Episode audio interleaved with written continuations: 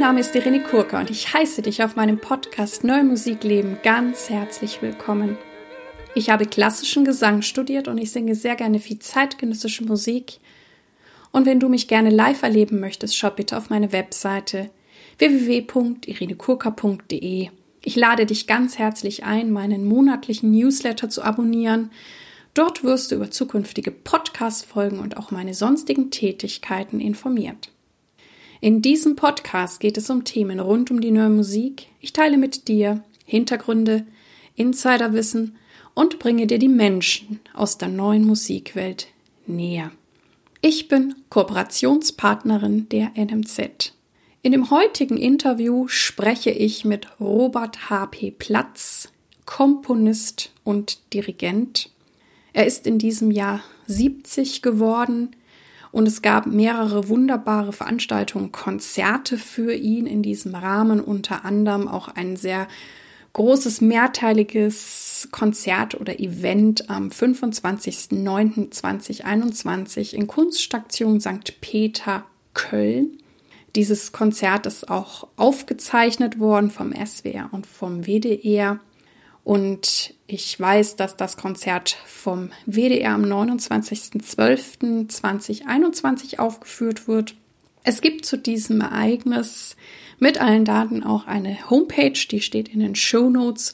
Und wenn ihr da nochmal nachgucken wollt, was es genau gegeben hat und wo die Stücke gesendet werden, schaut bitte auf diese Webseite. Ich hatte eben auch das Vergnügen, ein Solo, das Solo anderswo, dort zu singen.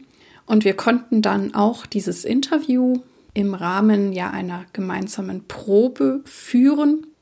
Dies hat dann im Staatenhaus in Köln stattgefunden. Das ist gerade der Ausweichspielort der Kölner Oper. Und wir waren in einem sehr, sehr großen Saal, haben geprobt und eben danach das Interview aufgenommen. Allerdings war es so, dass hin und wieder auch ja, Bühnenarbeiter, Techniker durch den Raum sind und da auch mal was gemacht haben. Also es ist gut möglich, dass ihr auch ein paar Hintergrundgeräusche hören werdet, aber es ist eben live und echt aus Köln. Nun also viel Vergnügen mit dem Interview mit Robert H.P. Platz. Hallo lieber Robert, lieber Robert H.P. Platz, ich heiße dich ganz herzlich in meinem Podcast Neue Musik Leben willkommen. Einen schönen guten Tag. Ja, wir sitzen jetzt hier im sogenannten Staatenhaus in Köln, weil du ja hier eine Opernproduktion hast und ich durfte mit dir für das Konzert am 25.09. in St. Peter üben. Ein Stück anderswo, ein großer Solo-Part für Sopran, sehr spannend. Ich darf altern. Und ähm, ja, wir sind hier in, einer, in einem großen Probensaal. Vielleicht hört man das auch, vielleicht werden wir auch ein bisschen was von der Straße hören, aber es ist alles echt und real. Und ähm, ja, dieses Jahr hast du einen runden Geburtstag und deswegen gibt es viele schöne Gelegenheiten, auch deine Musik zu hören. Was werden wir denn am Samstag hören? Ich meine, der Podcast kommt zwar später, aber können wir ja mal kurz drüber sprechen am 25.09. Ja, als Freunde äh, an mich herangetreten waren mit der Idee, etwas zu machen aus Anlass des Geburtstages, war meine erste Reaktion, ich möchte mich eigentlich nicht so sehr in den Vordergrund stellen, sondern ich würde gerne so die interessantesten Komponisten und Komponistinnen, mit denen ich in meiner pädagogischen Tätigkeit als Kompositionslehrer gearbeitet hatte, denen äh, eine Bühne bieten und zeigen, was weitergeht.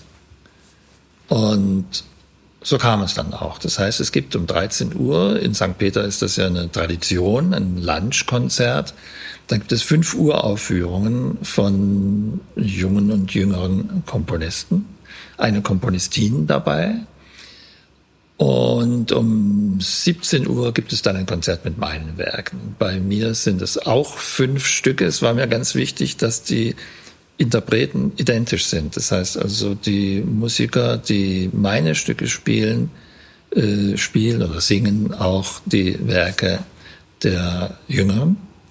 Und bei mir gibt es ein Stück für Orgel, Das ist Teil 4 aus meinem Stundenbuch. Das Stundenbuch wurde insgesamt im Kölner Dom, es dauert insgesamt eine ganze Stunde, das konnte man hier natürlich nicht unterbringen, im Kölner Dom uraufgeführt.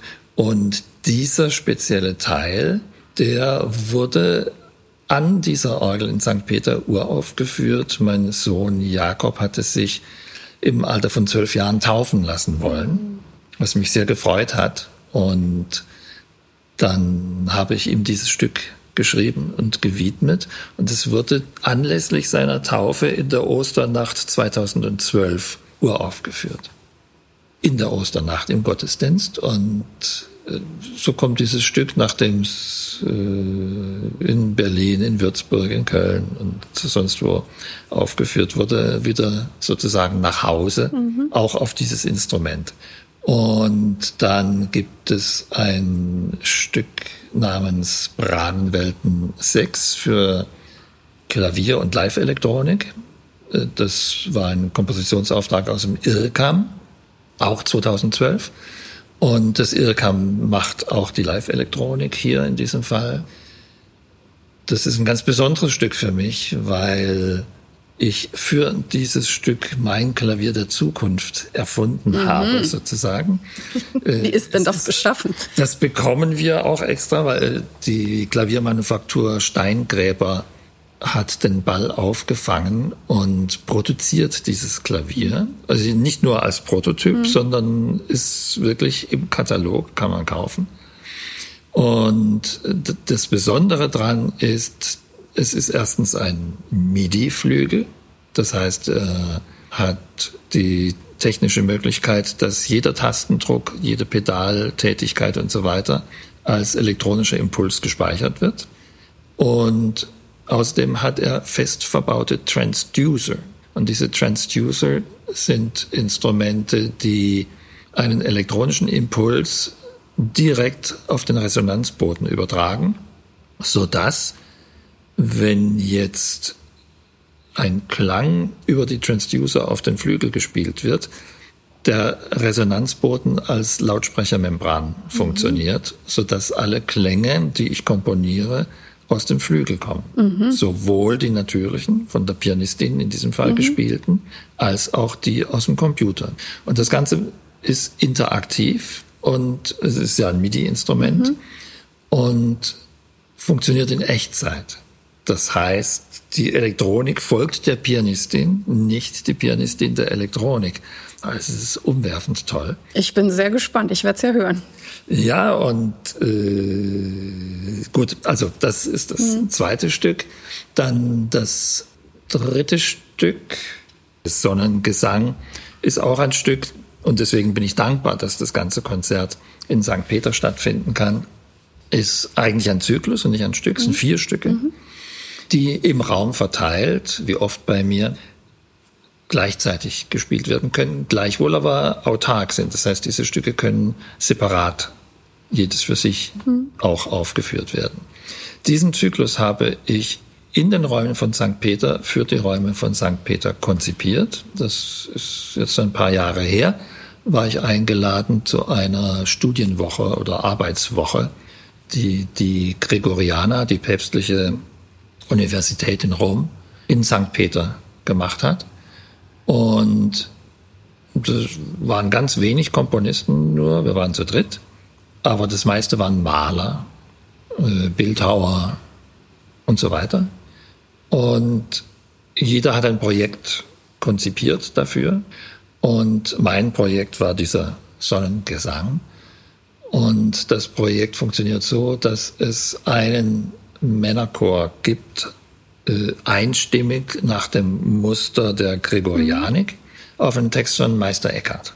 Es gibt einen zweiten Männerchor, etwas höher gelagert, äh, auf einen Text von Jalaluddin Rumi, also äh, im Original auf Farsi. Mhm. Also ein muslimischer, wir haben einen christlichen, einen muslimischen Text. Und es gibt ein Stück für Tenorsolo nach dem Muster eines Kantors in der Synagoge auf einen unglaublich schönen Text von Itzig Manger. Und es gibt als Umhüllung quasi ein Stück für Kontrabassflöte Solo, gespielt von Roberto Fabriciani. Sozusagen das Stück in der Pole Position mhm. auf der Flöten-CD äh, mit meinen Flötenwerken, das Roberto Fabriciani am Anfang mhm. dieses Jahres veröffentlicht hat. Ach, wie schön. Und das heißt, das, Flötensolo gibt es schon äh, auf CD, aber es ist noch gar nicht uraufgeführt. Das ah. ist reine Studioaufnahme. Dass äh, dieser Sonnengesang mit der Gregorianer in Rom geplant wurde, hat zur Folge gehabt, dass die Skizzen äh, inklusive der räumlichen Verteilung und so weiter sogar äh, in vatikanischen Museen ausgestellt oh. war für ein paar Tage. Mhm. Und das hat mir doch immensen Spaß bereitet. Das vierte Stück ist dann das Stück, das du singst, aus Anderswo. Das ist das äh, große Solo, der Monolog der Hauptperson in einer Opernszene, also eines Opernprojektes, das heißt Anderswo. Der genaue Titel des Stückes ist äh, eigentlich aus Anderswo, weil es natürlich ein Exzerpt Mhm. Und der Inhalt ist in etwa auf Telegrammstil runtergebrochen.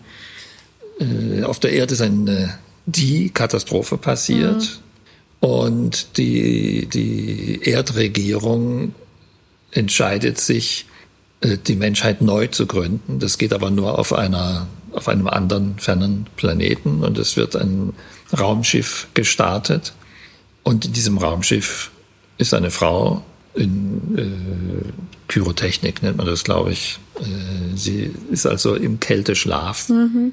und wird vielleicht in Tausenden von Jahren irgendwo landen und dann aufgeweckt. So ist der Plan. Aber durch einen technischen Fehler wird sie während des Fluges aufgeweckt.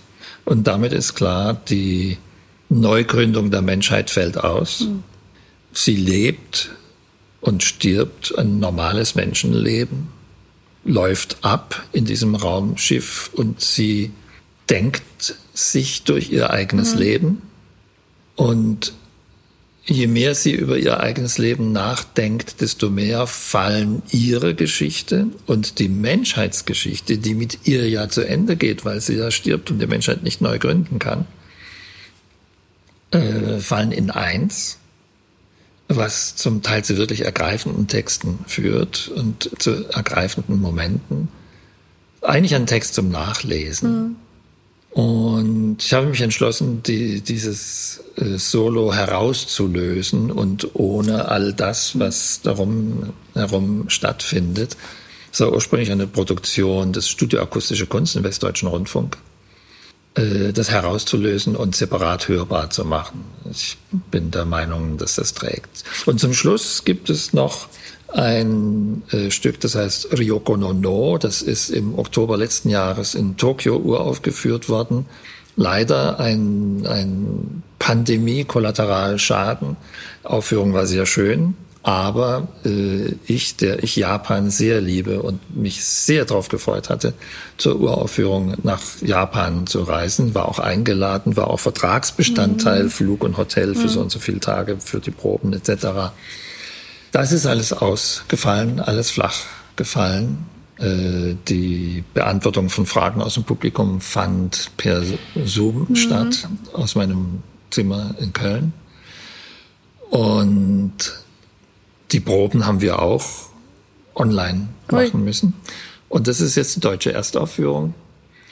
Äh, Ryoko no No heißt das Stück deswegen, weil es ein Kompositionsauftrag war äh, von äh, Ryoko, das ist der Vorname Aoki, eine No-Sängerin, die hat sich mhm. zur Aufgabe gemacht, das No-Theater, das klassische japanische Theater, in die heutige Zeit zu übertragen und hat international Komponisten gebeten, für ihre Stimme zu schreiben.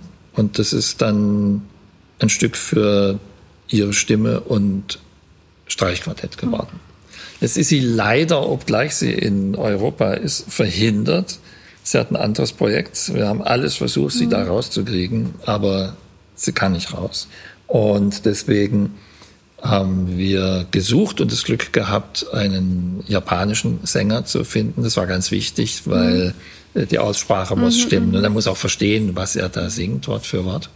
Und so haben wir in Stuttgart Teru Yoshihara mhm. gefunden, der wird das singen. Mhm. Und da bin ich natürlich auch sehr gespannt. Jetzt das Stück nicht mit einer mhm. typischen No-Stimme, die ja für eine Frauenstimme mhm. sehr, sehr, sehr tief ist, mhm.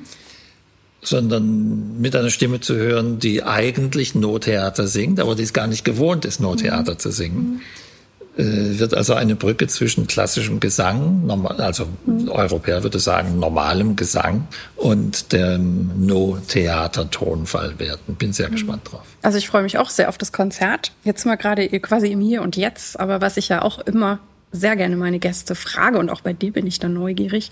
Wie bist du überhaupt zur neuen Musik gekommen? Wie hat das gestartet? Das äh, war ganz merkwürdig. Ähm, da muss ich weiter ausholen.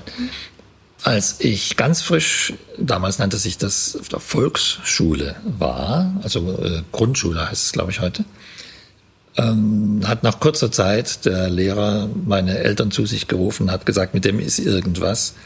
Äh, versuchen Sie den mal zu beschäftigen, so ungefähr. Heute würde man sagen, hyperaktiv, da würde ich wahrscheinlich mit Medikamenten mhm. sediert.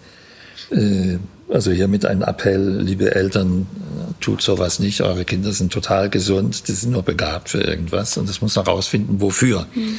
Und ich wurde zur besten Klavierlehrerin in der Region geschickt.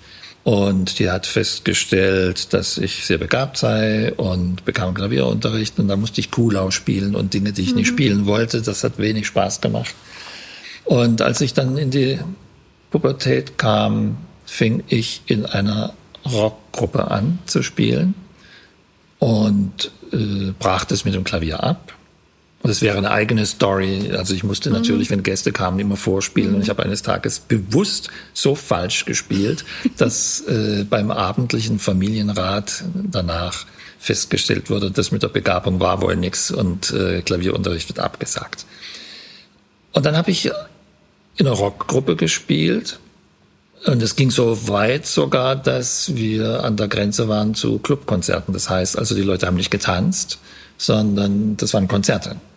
Die kamen, um uns zu hören. Und dann habe ich meinen äh, Freunden gesagt, wir spielen die Hitparaden rauf und runter, natürlich mit einem gewissen Filter vorgebaut, also jetzt nicht alles, sondern nur das, was zu unserem Stil passte. Und ich war der Meinung, dass wir unbedingt eigene Stücke haben müssten, um weiterzukommen. Weil wenn wir nur äh, andere Stücke nachspielen, das ist völlig uninteressant. Und dann fing ich an zu komponieren. Auch die Texte. Aber dann hast du quasi erstmal Rockstücke geschrieben. Das waren Rockstücke. cool. Aber auch diese Rockstücke waren, eins hat sogar überlebt. Das ist allerdings kein Rockstück, sondern äh, hat so einen starken Schlager-Einschlag. Äh, da war ich 18 Jahre alt, als ich das gemacht habe. Das habe ich dann später mit meiner Kompositionsklasse mal rekonstruiert. Wir haben das aufgenommen. Ich habe eine Aufnahme davon. Aber zurück zur Entwicklung. Äh, das waren Stücke für natürlich äh, Gitarren, Bassgitarre, Klavier oder elektrische Orgel und Schlagzeug. Und die waren wohl von Anfang an so dass ich schon, dadurch, dass ich schon auf Konzert getrimmt war und nicht auf Tanzen, ähm, dass die Kompagnons das nicht spielen wollten, weil da war ein Takt- und Tempowechsel drin und mhm. das, das war nicht deren Geschmack. Und das war ganz grandios, das war ein Vorteil, weil dadurch, dass es niemand gespielt hat, war ich völlig frei in meiner Entwicklung. Ich konnte einfach weiterschreiben, wie mir der Schnabel gewachsen war.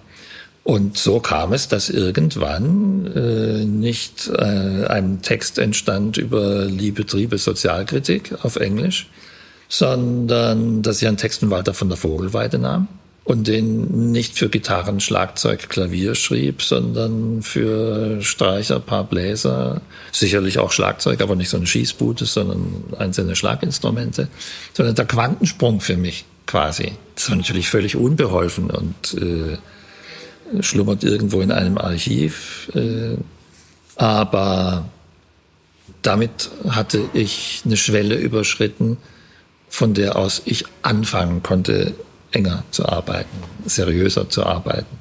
Und es hat sich weiterentwickelt. Irgendwann war ich dann soweit, habe meine frühere Klavierlehrerin kontaktiert. Sie sagte natürlich nein, jemanden, der nicht übt, den will sie auch nicht wiederholen. Und dann habe ich gesagt, doch, doch, also ich übe, ich verspreche. Dann habe ich acht Stunden Klavier am Tag geübt und mich für eine Aufnahmeprüfung an der Musikhochschule äh, zu präparieren. Für Klavier oder Komposition? Naja, ich war durch die lange Unterbrechung und durch diese Brachialgewalt von acht Stunden, auch während des Abiturs, ähm, das Klavierüben, hatte ich kein besonderes entwickeltes Selbstbewusstsein in diesem Punkt. Ich war der Meinung, äh, das reicht nicht. Und dann habe ich Aufnahmeprüfung gemacht in Freiburg und wurde von Karl Seemann, dem Pianisten, der in der Jury war, dann gefragt, äh, ob ich besondere Pläne hätte. Und ich habe das alles verschwiegen und habe gesagt, äh, nein, ich weiß nur, dass ich was mit Musik machen mhm. will. Und war dann völlig baff, als ich ein äh, paar Tage später erfuhr, dass ich aufgrund der Aufnahmeprüfung von sämtlichen Pflichtfächern befreit war. Aha. Interessant. Also Solfège und, und, äh, und das alles brauchte ich alles nicht machen. Und das führte dazu, dass ich dann ein Hauptfach auf das andere Hauptfach türmte. Äh, ich glaube, am, am Ende hatte ich mal sieben Hauptfächer, die habe ich dann aber schnell wieder abgebaut. Aber das heißt, hattest du Klavier, Komposition, Dirigieren äh, auch schon? Klavier, Komposition, Dirigieren, äh, Musiktheorie. Dann habe ich gleichzeitig noch Musikwissenschaft an der Universität gemacht. Und es fehlen noch zwei Fächer. Also wow. es war äh, volle, volle Kanne sozusagen. Und ja, aber Kompositionen dirigieren habe ich nicht gleich am Anfang gemacht. Das waren dann so nach zwei, zwei drei Jahren. Da habe ich dann Wolfgang Fortner mhm. angesprochen, mhm. der damals in Freiburg war und der hat mich in seine Klasse mhm. aufgenommen. Ja, und so ging das dann weiter. Mhm. Da du ja natürlich auch als Komponist und auch als Dirigent äh, mit Interpretinnen arbeitest, was schätzt du besonders an Interpreten und Interpretinnen? Das ist eine gute Frage. Ich schätze es, wenn sie gut sind. wenn sie das spielen oder singen, was da steht. Und vor allen Dingen, wenn sie kritikfähig sind. Das heißt also, es ist schon lange nicht mehr vorgekommen, aber es ist vorgekommen äh, früher, dass wenn man jemandem gesagt hat, nein, bitte nicht so, sondern so, äh, dass sie sagten, ja, ja, gerne und haben denselben Mist wieder gemacht. Mhm. Also das schätze ich eigentlich weniger. Aber ich muss sagen, wie es in den Wald rein schallt, so schallt es auch heraus. Das ist eine Weisheit, die mir meine Eltern immer verklickert haben. Das heißt, ich versuche umgekehrt mit meinen Interpreten und Interpretinnen so umzugehen, dass die sich bei mir wohlfühlen. Mhm. Und ich finde, zur Zusammenarbeit gehört gegenseitiger Respekt. Mhm. Und den muss man auch irgendwie ausdrücken. Also ich kenne Komponisten, no names please, äh, die äh, in Proben regelmäßig explodiert waren und ihre Interpreten richtig zur Mina gemacht haben. Das ist nicht mein Stil. Absolut. Ich glaube auch nicht, dass das was bringt, aber gut. Das kommt noch dazu. Aber gut. Gibt es aus deiner Sicht Vorurteile gegenüber der neuen Musik und was wünscht oder tust du dafür, dass sich diese ändern können? Ja, natürlich gibt es Vorurteile. Äh, Vorurteile durch Unkenntnis. Und dafür tue ich eine Menge. Wo, wo immer ich nur kann.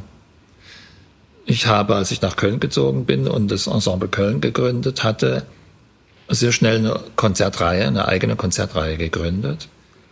Und diese Konzertreihe war prinzipiell immer Gesprächskonzert. Das heißt, ich habe Einführungen gegeben in jedes Stück, das ich dirigiert habe. Und da sind immer wieder Leute gekommen, die sich bedankt haben und die sagten, durch diese Konzerte seien sie äh, wirklich auf die Fährte gekommen und hätten das auch wieder äh, gehört hinterher. Ich habe früher mit dem Westdeutschen Rundfunk auch Termine wahrgenommen an nicht nur Kölner Schulen hm. in Leistungskursen Musik, die nicht immer gut vorbereitet waren. Und ich bilde mir ein, da auch viel getan zu haben. Also zumindest es ist mir damals auch vorgekommen, dass ich, als ich zum Einkaufen in der Stadt war, beim Stadtbummel von einer Gruppe junger Leute angehalten wurde. Sie sind doch Herr Platz. Ich sage ja, äh, schon. und ja, ja, ich sei mal bei Ihnen in Leistungskurs Musik gewesen und Sie seien in dem Konzert gewesen und Sie seien später wieder in solche Konzerte oh. gegangen, das eine oder andere Mal und es habe Ihnen sehr viel gegeben. Das ist eigentlich eine schöne Belohnung. Und durch äh, meine Frau bin ich öfters in Kontakt mit Menschen, die äh, aus einem ganz anderen Lebenskreis kommen, eher so aus der ministerialen äh, Welt in Bonn, mhm. die, wenn sie mit Musik in Kontakt sind, eher im klassisch-romantischen mhm. Bereich ganz traditionell so in der bürgerlichen Musikkultur mhm. zu Hause sind. Und die sich einfach dadurch, dass sie mich kennengelernt haben, ähm, in Kontakt auch mit dem kommen, was ich mhm. tue und plötzlich bemerken, huch, das gibt es ja auch und das ist ja ganz toll. Mhm.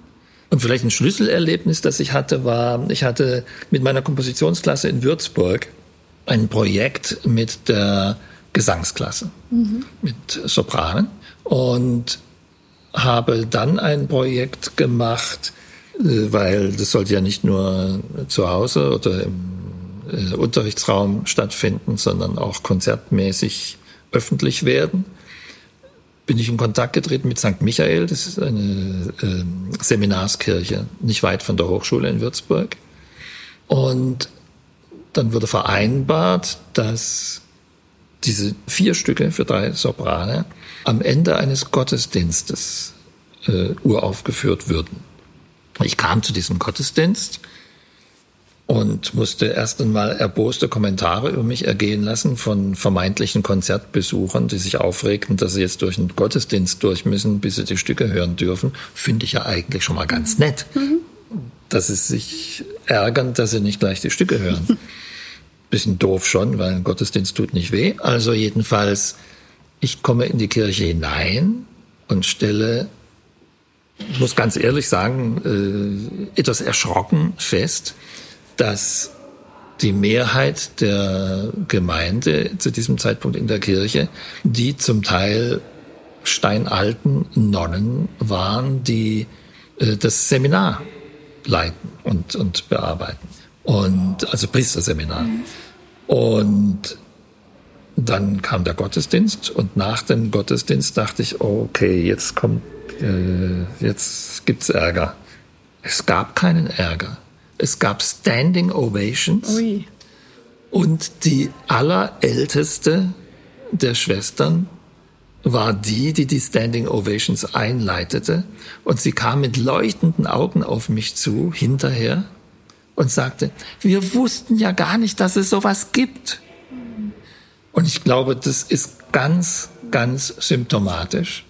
Wir alle, die wir in der Musik unserer eigenen Zeit arbeiten. Ich arbeite auch gern mit der Musik aus der Vergangenheit. Mhm, mhm. Aber als Komponist kann ich natürlich nicht oder will ich nicht komponieren, was andere schon vorher gemacht haben. Ich komponiere nicht dezidiert neue Musik, ich mhm.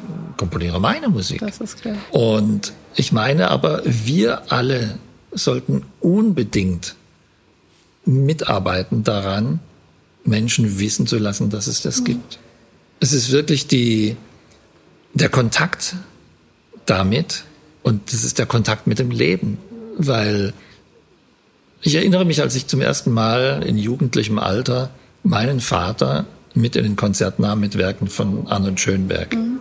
Da war auf dem Programm Opus 19, mhm. äh, Quatsch, äh, Opus 16, die Orchesterstücke meine ich natürlich. Und das Klavierkonzert und so weiter. Und nach dem Konzert guckt mich mein Vater etwas schräg an und sagt, das war jetzt aber sehr modern. Und ich sagte, du, das wurde komponiert, da hast du noch gar nicht gelebt. Mit anderen Worten, ich habe das natürlich sehr liebevoll zu ihm gesagt, aber mit anderen Worten war es natürlich ein Vorwurf, den man so formulieren könnte, du hast deine eigene Zeit verpasst. Du hast am Leben vorbeigelebt. Dir waren die falschen Dinge wichtig. Das heißt ja nicht, dass man neue Musik lieben muss. Es wird niemand gezwungen, es gibt mhm. ja keinen Zwang. Aber ich meine, dass man unbedingt so etwas wie Zeitgenossenschaft mhm. denken sollte. Also ich interessiere mich wenig für Sport, ich interessiere mich wenig für bestimmte Dinge, die sehr viele andere Leute ganz toll finden. Aber ich weiß, dass es das gibt. Mhm, mhm. und ich, wenn, ich habe keinen Fernsehapparat, aber mhm. ich gucke ab und zu mal, wenn es sich die Möglichkeit gibt, mhm. durchaus gerne äh, ein Formel-1-Rennen. Mhm. Oder gestern nach der Aufführung hier in diesem Saal im Staatenhaus äh, der Oper in Köln äh, bin ich äh, mit zwei der Komponisten, die beteiligt sind, noch äh, auf ein Glas Mineralwasser in eine Kneipe gegangen. Und offensichtlich war äh, in der Arena hier in Köln ein Spiel äh, Eishockey und es kamen eine Menge Eishockey-Fans. Ja, und da habe ich mich auch interessiert. Mhm. Wir kamen nicht ins Gespräch, weil ich war in diesem Kreis, die waren am Nachbartisch in einem anderen Kreis. Aber eigentlich hätte es mich schon interessiert, äh, mal zu fragen, wie ist denn das in so einer riesigen Arena? Der Freund, der neben mir stand, äh, meinte dann auch, ja, der Puck ist ja so klein und so schnell in so einer riesigen Arena, den siehst du ja gar nicht. Also warum gehen die Leute eigentlich dahin und, und gucken? Also sowas hätte mich schon interessiert.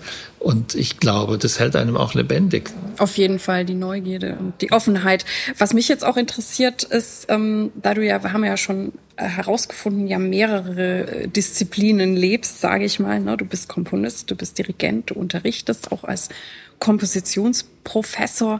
Wie findest du da eine Balance oder wie, wie, wie, wie regelst du so deinen Tag, dass du das alles unter einen Hut kriegst? Also ich bin schon öfter gefragt worden. Also äh, meine Frau nennt es eng getaktet. Mhm.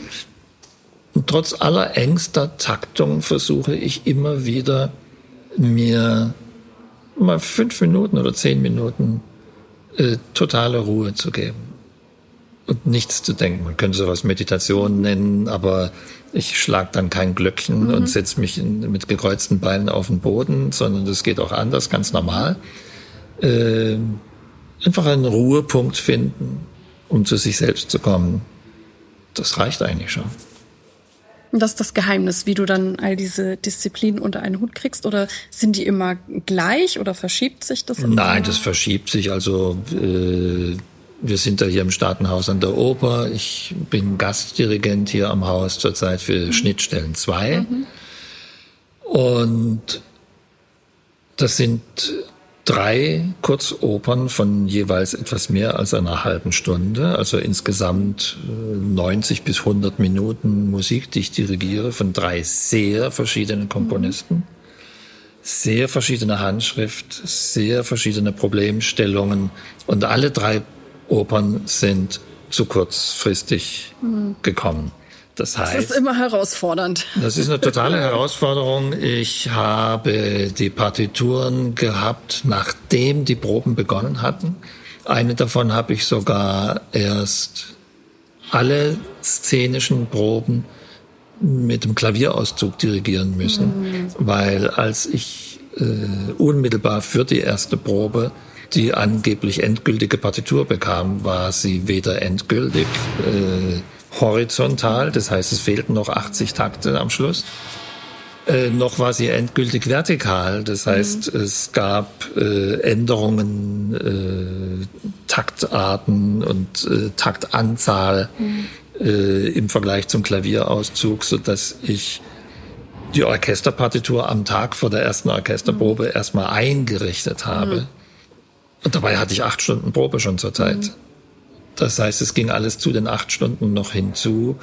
Da geht natürlich überhaupt nichts anderes nee, mehr und nichts. da bin ich dann wirklich nur Dirigent und nicht Komponist. Und wenn du komponierst, hast du dann so intensive Komponierphasen? Ja.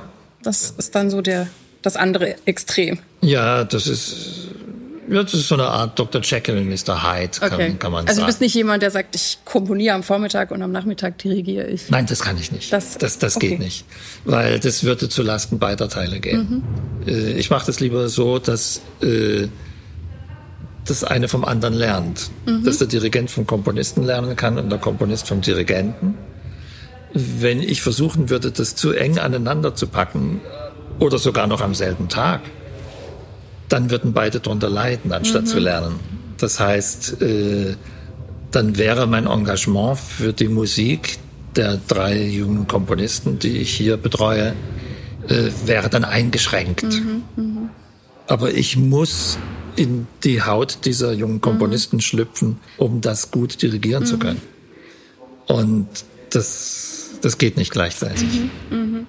Umgekehrt würde ich dann abends, wenn ich äh, komponiere, nach acht Stunden Probe als Dirigent möglicherweise etwas abfärben lassen mhm. und, und plötzlich etwas schreiben, was nicht wirklich von mir ist. Okay, ich verstehe. Das gilt es auszuschließen. Wofür bist du derzeit dankbar? Dafür, dass ich arbeiten darf. Dafür, dass ich mit fantastischen Leuten hier arbeiten darf. Dafür, dass ich mit 70 Jahren jetzt mein jugendliches Debüt mit dem Gürzenich Orchester geben darf. Und es ist ein ganz tolles Orchester. Wir haben wirklich toll gearbeitet. Und es ist auch eine wunderbare Arbeitsstimmung bei den Proben gewesen. Obgleich es sehr, sehr schwer war, weil genauso spät, wie ich die Partituren bekommen habe, hat das Orchester die Stimmen bekommen.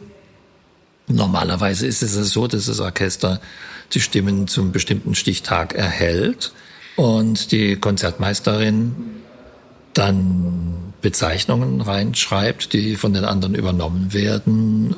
Und das alles hat gefehlt. Mhm. Das kostet Probenzeit und die Probenzeit ja. ist knapp.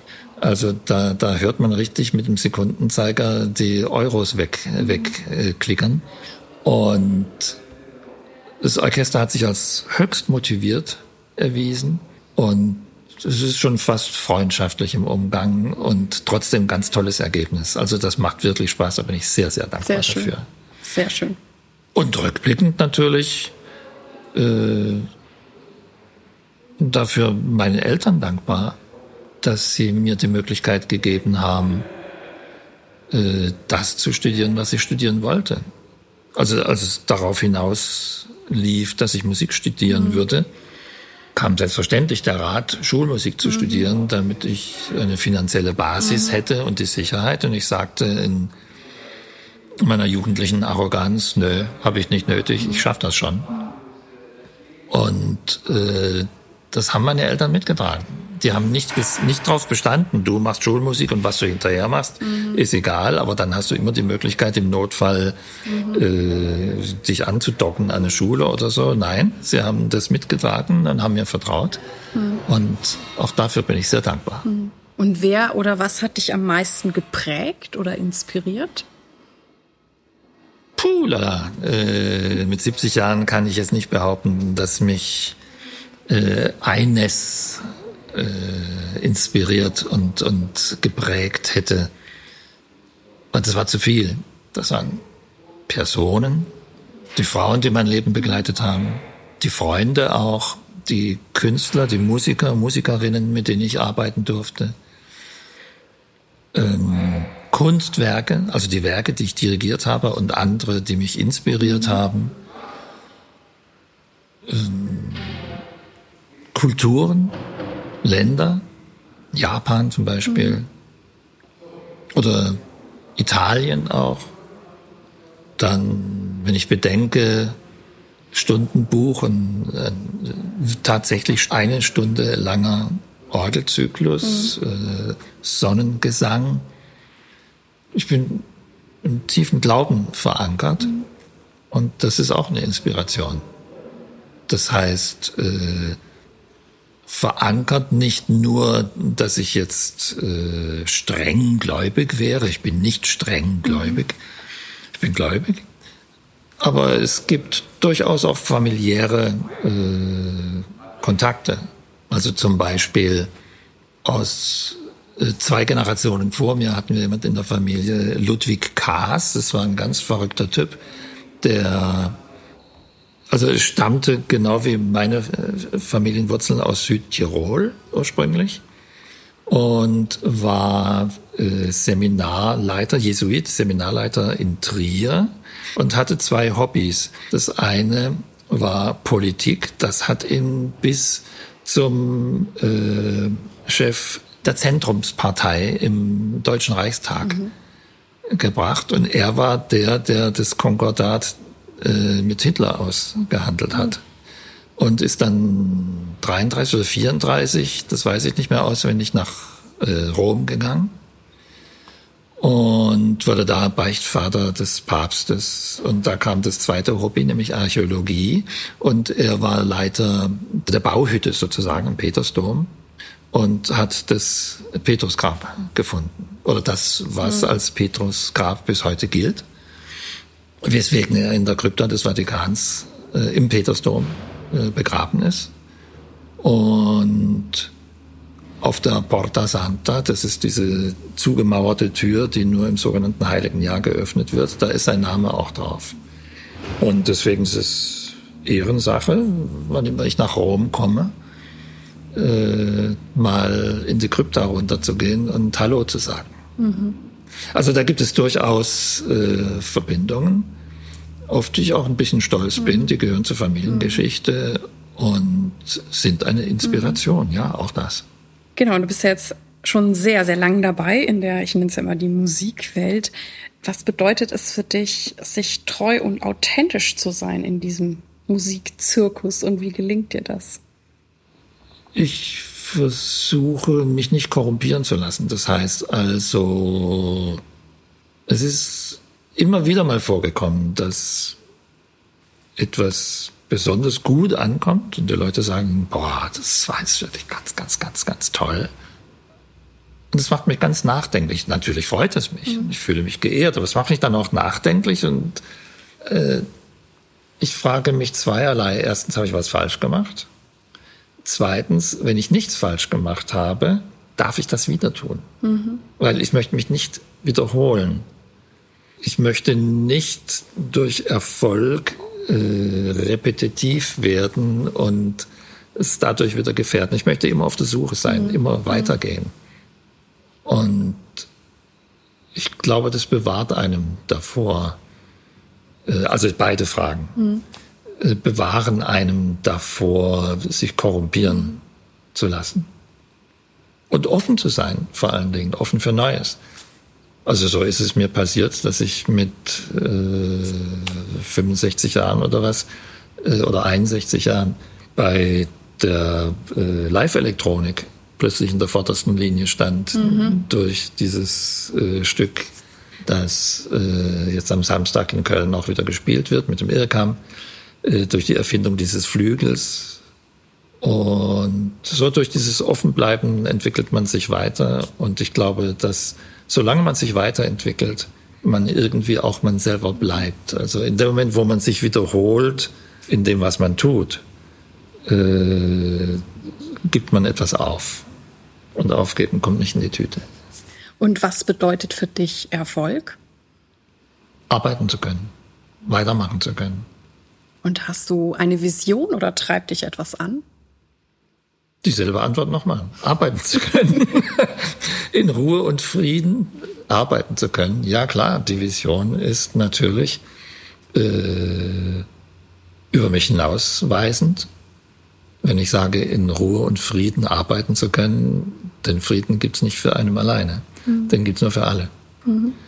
Das heißt, dass die Probleme, die es auf der Erde gibt, gelöst werden können neue Probleme rechtzeitig erkannt werden können. Das weist ja zurück auf äh, anderswo, mhm. dieses Opernprojekt. Ja, richtig. Wo äh, die Protagonistin die Menschheit nicht neu gründen kann. Es fällt in dem ganzen Libretto eigentlich kein wirklich grüner Satz, aber mhm. von mir als Komponist ist es ganz dezidiert sehr grün gedacht. Das heißt, löst die Probleme da, wo sie entstehen. Mhm. Die Erde kaputt machen und dann woanders hinfliegen wollen, um dort die Menschheit neu zu gründen, ist Kokolores. Mhm. Löst doch die Probleme da, wo sie sind. Und versucht sie so einzudämmen, dass ihr erkennt, was für Mechanismen am Wirken sind, sodass neue Probleme früh erkannt werden und nicht erst so hoch kochen müssen, wie die Sache mit dem Klima jetzt bei uns bei uns als auf dieser Erde. Ja, richtig. Wir sind tatsächlich bei der letzten Frage angekommen. Und da möchte ich von dir wissen, welchen Tipp möchtest du jungen Künstlern und Künstlerinnen geben? Als Kompositionslehrer versuche ich zu verhindern, dass ich kopiert werde. Ich sehe meine Funktion als Lehrer darin, den jungen Leuten zu helfen, ihre eigene Musik zu schreiben. Und wenn das junge Damen aus China sind oder junge Dame aus Taiwan oder aus Japan, so wie es in den letzten Studienjahren der Fall war, oder junge Männer hier aus Deutschland mit verschiedenen Hintergrunderfahrungen im Leben. Muss jeder seinen eigenen Weg finden. Und das wäre genau mein Tipp, den ich geben möchte. Versucht nicht irgendjemanden nachzumachen, weil der so besonders erfolgreich ist, weil meistens hat der selber auch schon nachgemacht. Und das ist dann aufgekochtes nochmal aufkochen. Schmeckt nicht gut. Dann sage ich ganz herzlichen Dank, lieber Robert, dass du dir heute die Zeit für mich genommen hast und ich freue mich auf unser Konzert. Und ich danke dir auch. Dies war also das heutige Interview und ich hoffe, du konntest viel für dich mitnehmen. Ich freue mich wie immer auf deine Ideen und Anregungen über Facebook oder E-Mail. Vielen Dank, dass du bei mir eingeschaltet hast. Ich hoffe, es hat dir gefallen und dich inspiriert. Ich freue mich sehr, wenn du dir etwas Zeit nehmen kannst, mir in diesem Podcast eine gute Bewertung auf iTunes abzugeben und diesen auch gerne deinen Freundinnen und Kollegen zu empfehlen. Ich danke dir. Dir alles Gute. Lebe deine Musik, lebe dein Leben und bis zum nächsten Mal. Deine Irene.